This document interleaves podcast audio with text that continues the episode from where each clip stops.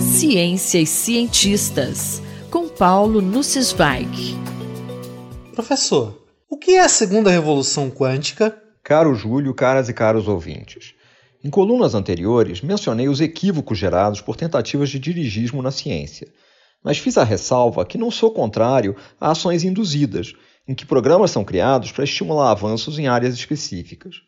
Hoje quero abordar a ênfase que vem sendo dada em nível mundial ao desenvolvimento de novas tecnologias quânticas, naquilo que vem sendo chamado de a segunda revolução quântica.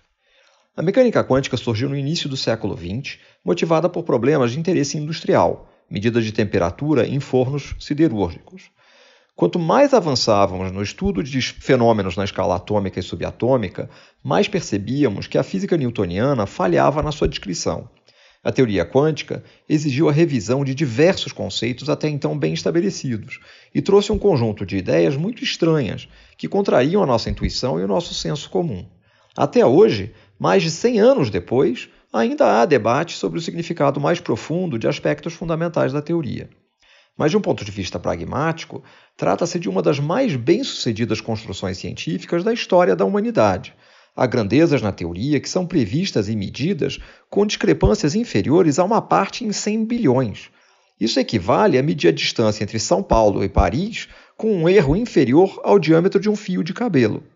Nossa vida cotidiana está repleta de tecnologias desenvolvidas com base na mecânica quântica, começando pelos transistores presentes nos chips que processam a informação nos nossos computadores pessoais, tablets e celulares, passando pelas comunicações usando luz de lasers, pelo sistema GPS que nos fornece orientação em tempo real, pelos aparelhos de imagens médicas baseadas em ressonância magnética, entre outras. Nas últimas décadas, a compreensão e o controle sobre sistemas quânticos individuais estão abrindo novas possibilidades, principalmente em ciência de informação.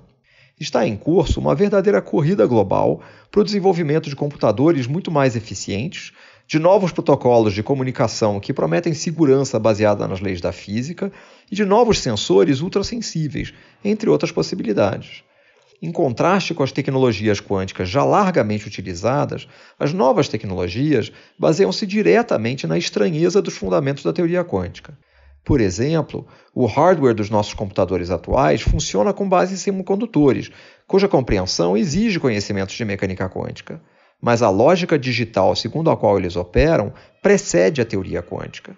A promessa de maior eficiência de processamento com computadores quânticos advém do uso de fundamentos da teoria quântica na lógica de processamento, substituindo bits clássicos por bits quânticos, os qubits. Analogamente, comunicações quânticas se valem de perturbações inevitáveis que um intruso provocaria ao tentar interceptar mensagens para garantir a segurança da informação. Qual é o panorama de investimentos no mundo o Brasil está investindo o suficiente? Os investimentos em nível mundial têm crescido consideravelmente. Em março de 2017, a revista The Economist publicou um número especial sobre as tecnologias quânticas emergentes e estimava um investimento global de 1 bilhão e meio de euros anuais em 2015. O Brasil aparecia na lista com um investimento de 11 milhões de euros. Nesse ano, a empresa britânica Eureka publicou um levantamento de iniciativas quânticas em diferentes países, estimando um investimento global de 21 bilhões de euros, com destaque para a China, que responde por 10 bilhões. Muitos desses valores devem ser gastos ao longo de 10 anos, mas é previsível que haja incrementos. Empresas gigantes como Google, IBM, Intel, Microsoft, entre outras, estão investindo pesadamente para produzirem computadores quânticos. No ano passado, a Google anunciou que seu processador conseguiu resolver um problema de modo muito mais eficiente que o mais poderoso supercomputador. A IBM acaba de anunciar que terá um processador com mais de mil qubits até 2023. O Brasil não aparece no mapa de 2020. Temos nas nossas universidades excelentes grupos de pesquisa em informação quântica.